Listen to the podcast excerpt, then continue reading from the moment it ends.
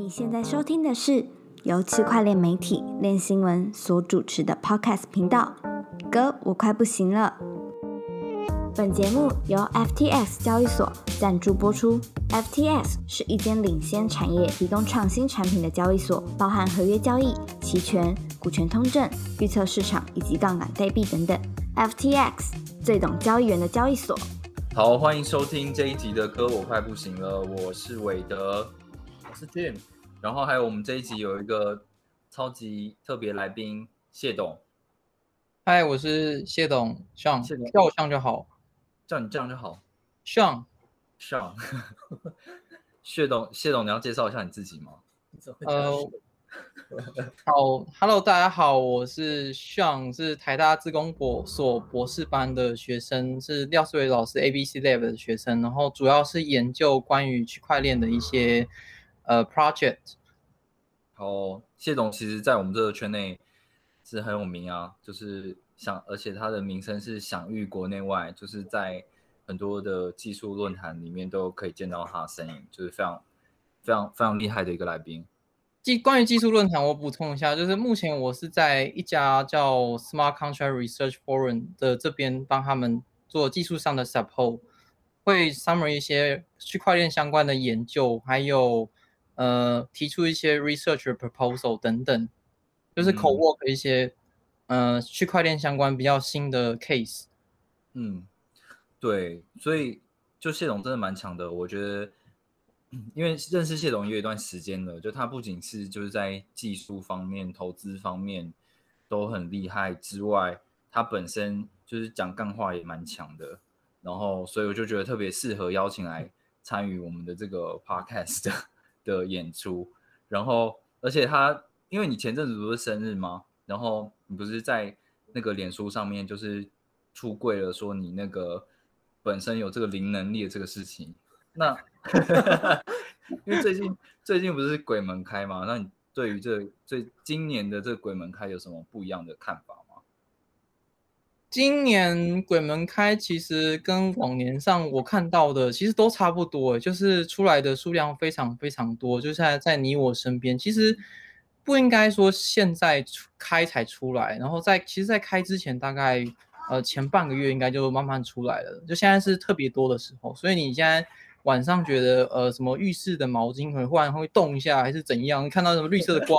或者等等黑色的影子之类的，好像看到，但如果如果你没有看到，最好就是哦可以跟他保持一一点距离，让他就在那边，这样不要打扰人家。哦，你说就是就是你的提醒，就是说，如果在这一段期间你有看到什么一些比较特殊的景象的话，嗯、就是这个这段期间一个正常的状状况，然后你不用太就是不要去打扰他，是最好的一个处理方式。这样，对，我觉得就是我们彼此互相尊重，然后给大家都彼此各一个空间，我们彼此让一步，这样是最好的。反正他出来又回去，反正就是过了一个月嘛。也是，但所以说也没有因为疫情的关系，然后导致于就鬼门开之后就出来的就特别多这样子。其实往年出来都差不多诶，我看到的状况都是有一个呃，不知道该怎么讲，就是一个很像很像头是狗的样子的一个东西，会把一个东西打开，打开之后就慢慢有一些大东西慢慢出来，出来之后就一大堆小东西慢慢出来，嗯、大概就是这个样子。哇，真的太酷了！所以这个东西跟它对于投资市场会有什么影响吗？完全没有任何影响，它就是在另外一个平行世界，最好不要跟它有什么挂钩。挂钩。好的，好的，好，那反正那我们也就放心了，就不会因为说鬼门开的关系，就是可能阴间有什么事件就会影响到这个阳间投资市场的一个变化，看起来是没有。嗯，但就总之就最近来说的话，我觉得之前就是整个加密市场算是处于一个比较低迷的状态，但好像突破呃三万之后，然后就一直一直的往上跑，然后接下来也有很多的消息出来，感觉大家又回到了一个比较比较正向的一个一个状态，就是很兴奋。你可以看到，比如说像 XINFINITY 就冲的很夸张嘛，然后最近 ADA 也很夸张，然后还有很多这个呃属于这种公链的代币好像也都回来了的感觉。那谢总在这这段时间有有什么观察吗？呃，我觉得这一次回调到这一次，呃，在区块链当区圈圈当中的复苏，其实可以预见啊。我们它是一个 long term 上面的，你可以把你不要拉两百 NA，你把它拉成三百五 NA 或者四百 NA 来看，呃，你十年一轮的这种牛市的牛末，我是觉得即将到来啊。这一次应该上看 BTC，我们短期应该可以看到六万上下，就是但。就是要看，就是你你在长期上来看，我觉得它还是可能会回到三万。不过最近因为一些法案嘛，但是大家都在讨论这件事情，就是有一些蓬勃发展的现象。嗯，然后在链圈其实基础建设也是相当重要。你看这些呃银行的去中心化的金融的基础建设，是不是一个非常庞大的的案子需要去注注意，还有关注，还有投资呢？这就是一个我们每个人都非常关心的议题。可以哦，谢董，你刚刚是说什么时空的三百五 MA？嗯，你可以看 BTC，它它它的，你可以看十年的。哈，哇塞，这么十年磨一剑的状态吗？对，你可以看发现每一次在那个熊市的最低点，绝对不会跌穿上一次熊市的最低点，然后每一次都是一个拉升的状态。哦，不是你说的是俊哥，你说的实况是总，就是拉出来这个数据有多少个，还是说每单一个时间点是多少？我意思是线图上，你是看一小时图，还是四小时，还是日线？哦，三百五 N，I 就是日线的三百五十天。哦，OK，好的，好的，好。那所以刚刚谢总其实有提到说，呃，除了这个。币市以外，就是监管也是一个呃比较大的，最近比较多关注的事情啊。那我们今天也会聊到这个主题。今天会聊的三个主题呢，第一个是关于那个 Poly Network，它被害了六点一亿。那今天刚好有谢总这个技术专家，所以除了聊了聊一下说这个事件它经过怎么样，然后谢总也会跟我们大概用简单的方式让我们了解说到底出了什么样的漏洞。还有说这个骇客他其实好像跟整个社群有蛮多互动的，那我们也会来聊一下这个事情。那第二个主题呢是关于这个 infrastructure bill，呃，就是美国的一个基建案的一个政策呢，它里面包含了一个税法，这个税法它对加密货币的产业会看起来会产生一个非常大的影响。那它到底是怎么一回事呢？现在美国其实讨论的很热烈。那最后一个主题是关于我们。呃，之前有访问这个 Sushi Swap 的 Omakase，他上次到底跟我们说了些什么呢？然后我们会来聊一下这个东西。如果没有听过这个访问的话，其实可以回去看一下这个东西。好，那我们进入第一今天的第一个主题是关于这个 Polling Network。呃，这件事情发生在八月十号的时候，然后 Poly Network 的背后团团队有那种那个大陆的那个 Neo 啊，还有 Ontology 啊，还有 Switch，这个这个要怎么念呢？Switch Switch Show，我不知道。然后他们是一个呃跨链的协议，那他们被骇客攻击之后呢，在 ETH、BC、PSC 还有 Polygon 上面呢。都承受了一些伤害，呃，总共的被转走的金额是六点一亿的美金。那比如说像在以太坊上面的话，包含 ETH、USDC、BTC，还有这个柴犬币等等的币，其实都有被转走。还有那在 BSC 上面的话，主要是 BNB 啊、USDC、ETH 等等的币。那在 Polygon 上面呢，则是有 USDC 被盗。在这件事情发生之后呢，呃，他的这个这个 Poly Network 他就有跟大家求救求助，说可不可以有各个交易所啊，或者是像 Tether 伸出援手，可以帮助他们。那交易所其实都有回应，可能就是帮助在呃这个对于这个地址的资金流向，如果它有流进这个交易所的话，他们会协助做冻结的动作。那 Tether 也在第一时间，因为它可以去去掌控。呃，在它部分区块链上面的 USDT 嘛，所以它也有冻结了一部分的资产这样子。那这件事情其实蛮有趣的，因为呃，在过去的 DeFi 史上，好像没有这么大的一个骇客的的的行动出现，这个金额算是最大的。那这个骇客呢，也不断透过那个区块讯息在跟呃社群做互动。想问一下，就是谢董，就是这个 Poly Network 它到底合约上面是出了什么问题，可以被盗走这么多的钱啊？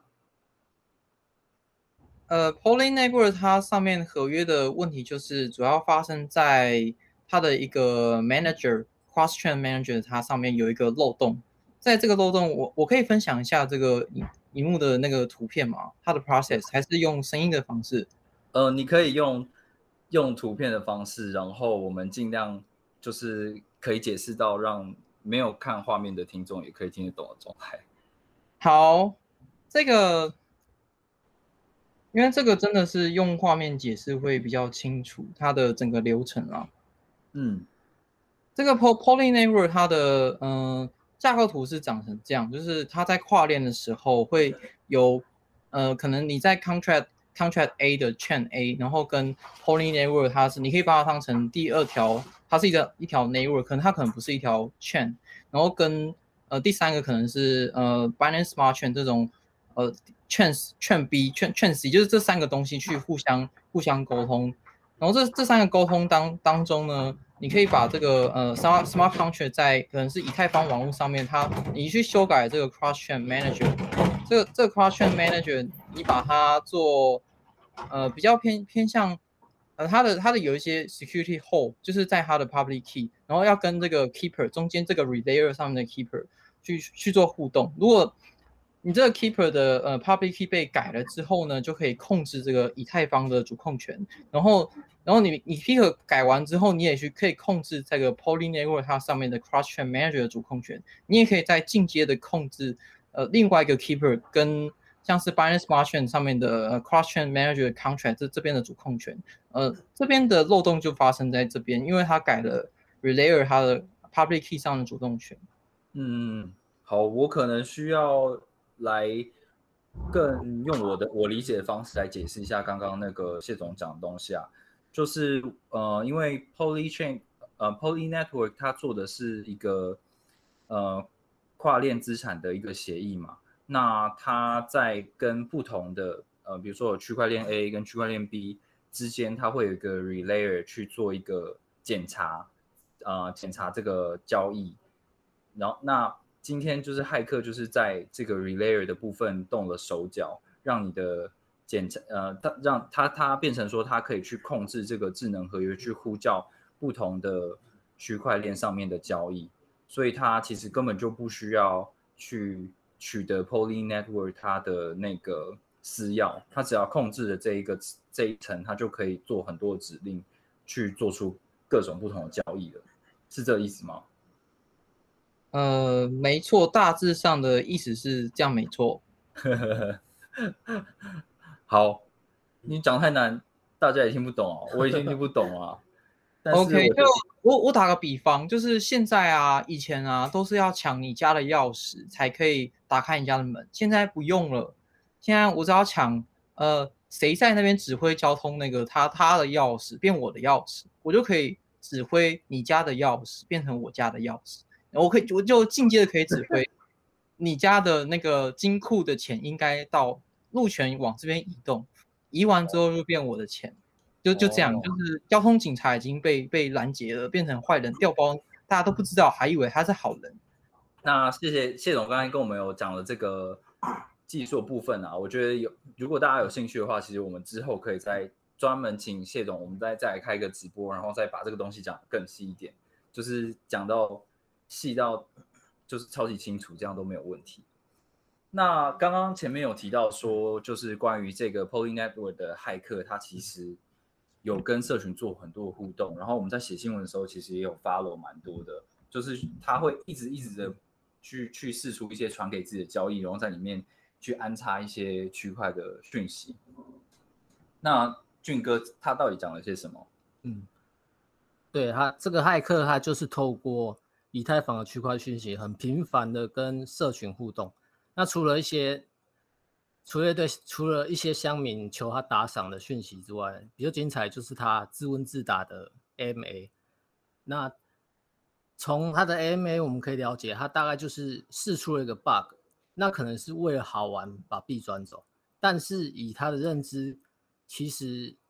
有可能有很多其他骇客正在尝试这个漏洞。所以他没空跟项目方解释那么多，所以就是为了为了安全，就先把币控制住。那他的说法是，他在 Curve 提供流动性只是为了支付他一系列链上活动的成本。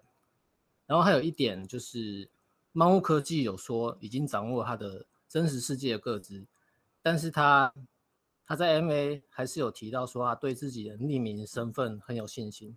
还说一个月之后找到他的话，可以他就会送一份大礼，这样。谢总，你可以找得到他吗？呃，我大概找不到他，他唱太好了。哦，好，我觉得他蛮蛮有蛮有趣的，就是他好像一开始是一个一个就是比较反派的那那个骇客，但是但是他说他要还钱之后，他就真的把所有的钱都。还回去，然后最后还说：“哦，我是因为发现这个漏洞，然后我也是想要帮助这个这个项目，所以我才做这件事情。”那就是这件事情落幕之后，好像变成他是一个白帽的感觉。谢董对这件事情有什么想法吗？我觉得他转从黑帽转白帽，一定肯定是他在某某一些 IP 上面泄露了他的行踪地址，而且他转了这么大量的钱，他一定会被知道。你到底在哪里？像之前就有一个项目，我记得是，呃，有一个发发 X USD 吧，就是应该是这个项目，它也是骇客把 X USD 他们这个项目把他的钱都转走了，而且转走之后，因为我用网络追索记录可以知道你的 IP 从哪边发出来的，并且。如果我有大陆那边的 Border Gateway Protocol 的这些路权的话，我就可以进一步推断说你在哪边去转路由了，就可以找到你到底在哪边。这个技术应该，我觉得应该是类似有天网或是这种有有监视器，有很多的这种地方都非常的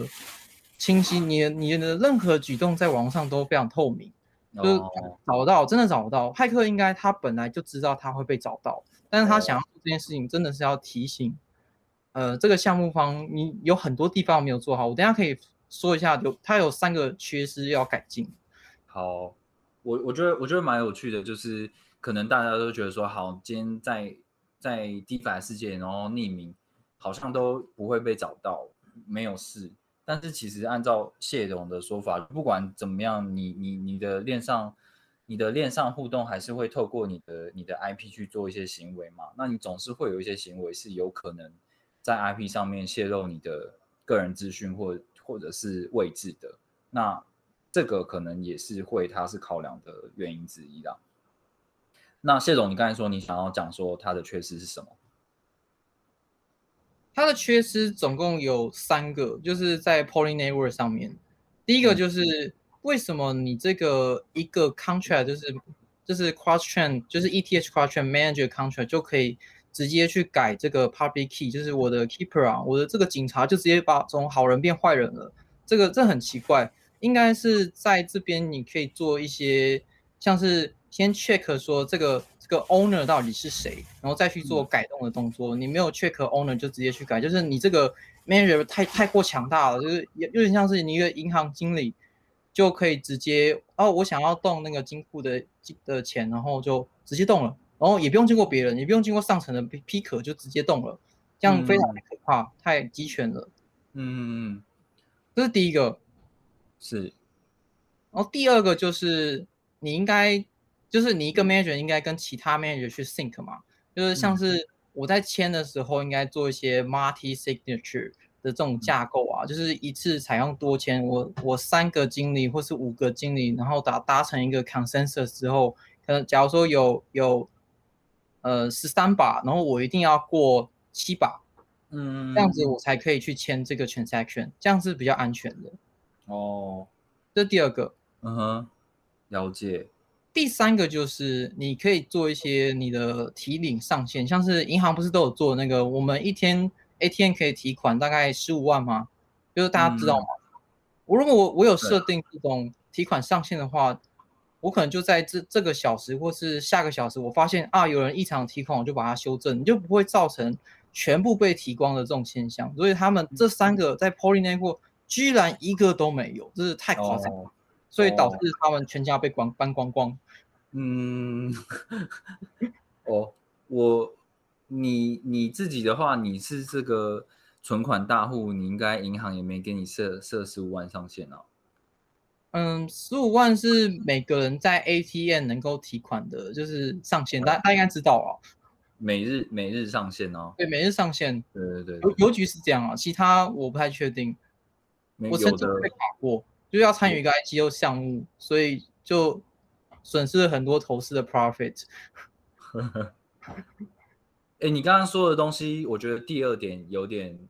不太，我不知道能够不够现实欸因为如果你要是多签的话，那你是做一个跨链协议，有总是有很多的呃交易会在上面发生嘛，跨来跨去的。那你如果是多签的话，这样不是在执行效率上面会很低吗？嗯，但是它是一个非常 security 上面的问题，就是像刚刚在 Poly Network 它的协议上啊，你可以看到那个呃，你只用一个单一个链它去 approve 一个 transaction 到其他的它的 relayer 就直接过的话，你没有经过其他的 relayer 看说这个 data 到底是 owner 是不是他，你正不正确，然后就就这样直接签上去，是我觉得是非常危险的，就是以治安角度上看面上面看就很夸张。嗯，了解。所以呃，他就是基本上这件这件事情，就是他的他某一个合约，就是 manager 的那个合约的权限太大了，可能你里面你因为你的 relay relayer 被入侵了，如果照理讲他没有被归属在这个 manager 的合约里面的话，他就不会可以到控制 manager 这么这么大权限的一个合约。那他今天就是把它包在一起，所以就变成你只要一个洞漏掉之后，对你整个协议的影响就很大，是这个意思吗？嗯，应该算是就是你的那个 keeper 的权限也很大，然后 manager 的权限也很大，这两件事情造就了这整件呃整整体事件的全部漏洞。嗯嗯，好，那这个主题的话，我们差不多就到这样子。OK，下一个事情，我想要聊一下，就是关于这个 infrastructure bill 的这个税法的事情。呃，上个礼拜就是美国的那个币圈就开始在紧张一件事情，因为有这个美国有一个基建案，就是他们要编列新的预算，然后做很多造桥铺路的这种基础建设的事情。那在当中呢，有包含一个新的税法。这个税法呢，它是把 broker 就是经纪商的定义扩展到所有在呃数位资产交易里面，你只要有参与到数位资产交易的角色，你都可能被视为 bro broker。那这个 broker 它在税法上面要干嘛呢？它就是赋予了这个 broker 一个呃义务，就是你要提供一个税务的表格给你的用户，就你的你每年可能会需要。把这个表格给他们，然后他们要填一些个人的资讯，然后用来报税。这样，那这件事情对于呃中心化交易所的话来说是还蛮正常的。但是呢，因为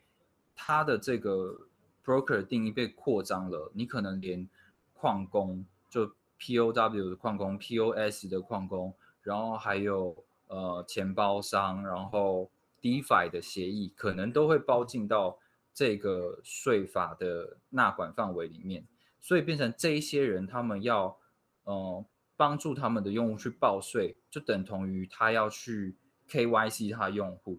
那这一件事情就变得非常难，就是比如说你有一个 DeFi 协议，然后你的用户全部都是匿名的，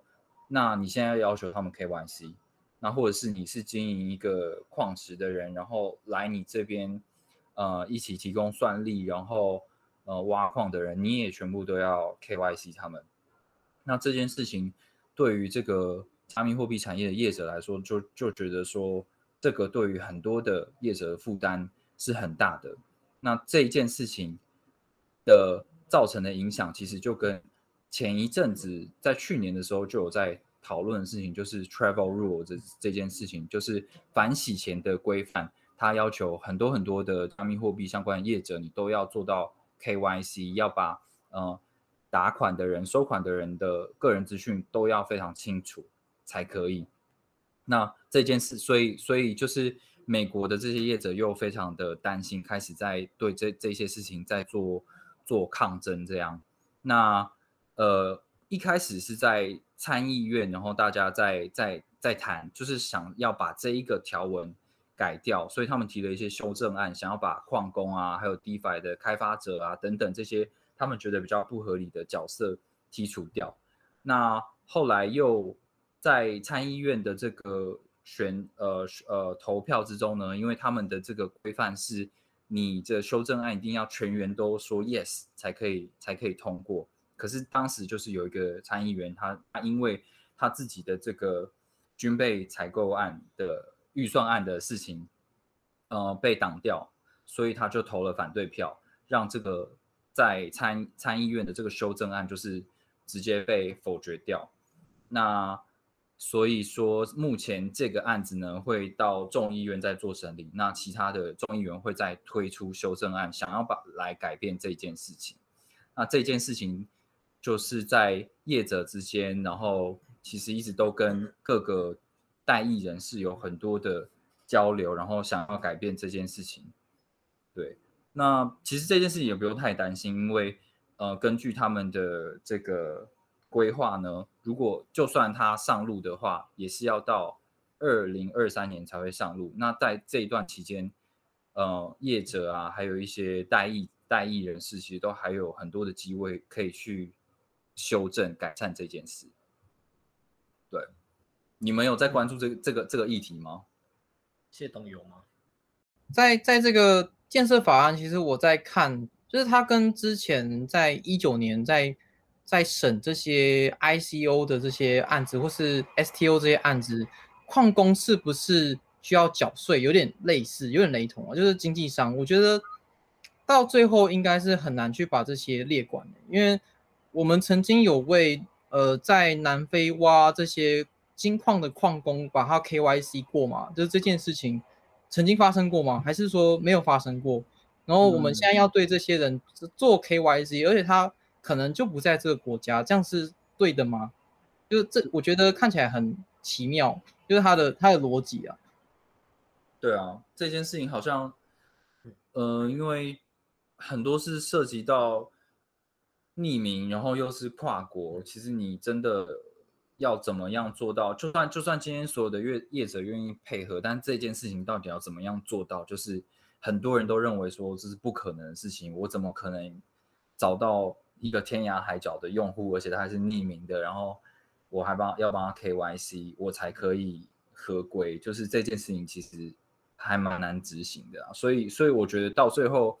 他们肯定是会有一个修正的条文去列举列举出哪一种类型的角色，它是不属于这个范畴的，只是只是大家很紧张而已。现在，好，那。呃，谈到这个东西，练新闻之前有做一个那个专题，就是在聊访问台湾的 DeFi 的开发者，然后问他们说关于呃 DeFi 监管有什么想法。那我们举的事例就是关于那个 Uniswap，它把它的前端隐蔽掉一些涉及可能涉及证券的合成资产嘛。那其实，呃，我觉得多数的人他们都会觉得。呃，Uniswap 的这个做法还算是合理，因为他们是，因为他们是美国公司，然后在这样的一个监管框架下，他们在他们自己的前端去做这个动作是没问题的。那另外一个问题就是说，面对未来有可能有更多的 DeFi 监管，他们的态度是怎么样？那呃，多数有的人的意见是觉得说，可能。DeFi 之后是会透过中心化的组织合作，然后让用户进入 DeFi 的世界。那这样可能也比较容易合乎监管的一个规范啊。因为比如说中心化交易所，它其实都做好很多 KYC，然后你再透过中心化的交易所或者这些资产平台，再进到 DeFi 世界去做一些交易，这可能是一个选择。那另外一种选择的话，就是哪里不合规，我就 block 掉哪里的用户。这样，那第三种的意见，他可能就觉得说，就是我们刚才谈过的，你真的要为 DeFi 做到呃合规，你真的要抓到人，其实是很难的事情。它可能还是一个你你可以去监，你想要监管可以，但是你监管的能力有多少的一个问题。对，那就谢总，你自己对 DeFi 的监管有什么样的想法吗？呃，我觉得对 DeFi 监管可以采用，因为在审计上，就是一一般在抓一个税啊，他不会抓那种交易金额太低的。假如说你不是破亿的案子啊，你可能就不抓了。可能我在我觉得他们在监管上可能就达成这一步啊，就是可能中间会有几个比较小型，像是 Coinbase 等等这种集中平台，帮他做比较大笔金额的监管，然后中间比较小的可能就是。呃，因为你的金额比较小，就是不太会做监管这种动作。嗯，我的想法比较偏向这样。了解。那俊哥，你就是我们最近写了这么多基建案的案子，然后还有关于可能关于低法监管啊、矿工监管这种，你有什么想法吗？我一路走来，我其实对监管这件事是越来越坦然接受的，因为你不可能期待说政府无法可管或是什么都不管的情况下，然后。区块链获得大规模采用，我觉得是不太可能的。对，然后监，哎，政府要介入，它第一步的监管绝对是收税吧，所以我觉得也是蛮正常的吧。到现在，嗯，就谢董应该也都有做好被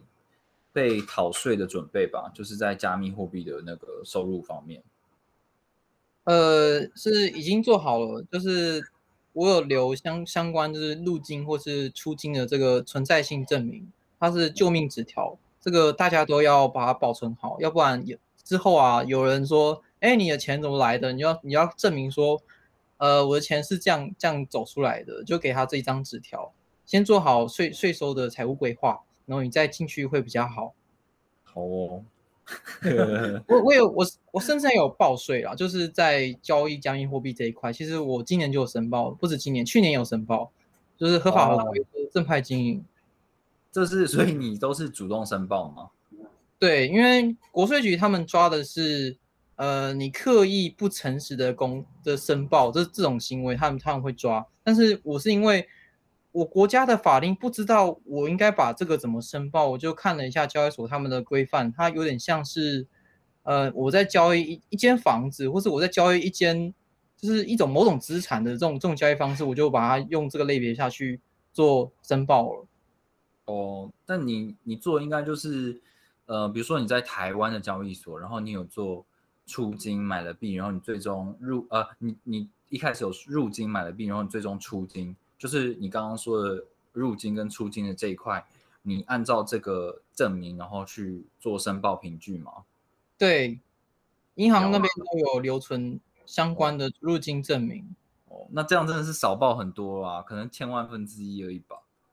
嗯，没有没有没有，就是你不要让就是进来的跟出来的，就是出来的绝对会小于进来，这样就没事。哦哦，好的好的好的，没问题没问题，我觉得就是。可能大家都要有一些心理准备啊，把该有的凭证弄好，然后你你有有报，你有报总是一个合规的第一步嘛。对，你就把那个利润留在场上继续跑，本金先出来嘛。好，那我们刚才提的那个基建法税法的这个呃话题，大概到到这边。那下一个想要聊的是关于我们上个礼拜访谈的 Sushi Swap。那嗯，其实上次就是出了一个包，因为那个 Sushi Swap 的核心开发者就 Omakase，他突然他住的地方停电，然后没办法上线，这样，然后就后来就是我跟那个练习文小老师 Winnie 在上面干聊了二十分钟之后，他们有他们团队的另外一个人 AG 有出来帮我们回答很多的问题，这样，那其实过程也是蛮精彩的。那我今天。其中一个特别想要提出来跟 Jim 还有那个谢董聊的是，因为那时候我们有提到说他们有一个幻影旅团这个提案嘛，那这个提案就是关于说他们想要跟 VC 募资，然后用比较便宜的价钱，呃把代币卖给他们，然后来帮助苏西的整个生态。不过呢，这件事情似乎就是引起了呃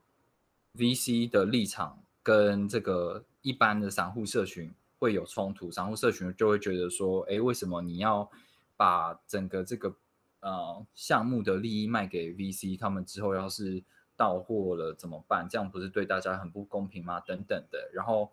VC 方面也对于这个提案有做出非常非常多的建议。那我们那时候访问 AG 的时候，他其实。跟我们说，其实 Sushi Swap 的团队本身对于治理提案没有太多的立场，他们就是把东西丢出来，然后让大家去决定，然后无论决定是什么，他们就是会去执行，然后尊重这个决定，这样，所以他们不会对这个东西做太多的评价。那我们自己也觉得说，嗯，这件事情其实蛮棒的，因为就是你很少看到一个项目有这么这么热烈的那个。治理参与的一个状况，我不知道上次那个俊听完之后，我们这个之后有什么样的感想吗？那一次其实就在就在忙回复社群，就是 帮忙点赞的东西，所以其实没有注意听。不过我看这个 Omakase 的回文，我们还没发布，其实他有稍微解解惑我的问题，就是我一直觉得 Sushi Swap 其实做的东西有点。太多太多元了，嗯，然后他的意思是，就是不要把 Sushi Swap 看成是一个 AMM，它就是一个生态系统。嗯，那以后甚至你不会你在上面使用的话，你不会有有不会有链的这个概念。对，哦，这蛮酷的啊，因为嗯那时候因为谢总可能呃那时候没有机会参与到这个 AMM，但是呃我们其实对 Sushi Swap 有一个问题就是说。你比如说像 Uniswap，他就单纯做 AMM，然后他做的很专精，然后一直想要把这个东西做到做到最好。那他目前也是最大的，没有错。那 SushiSwap 路线就比较不一样，就是他除了 AMM 以外，他也有做那个 Landing 啊，也有做 Miso 这种代币发行平台，然后他接下来还要做 NFT 的平台。那感觉他业务超多的，我们就会觉得说，你这样子到底有没有办法把一件事情做好？那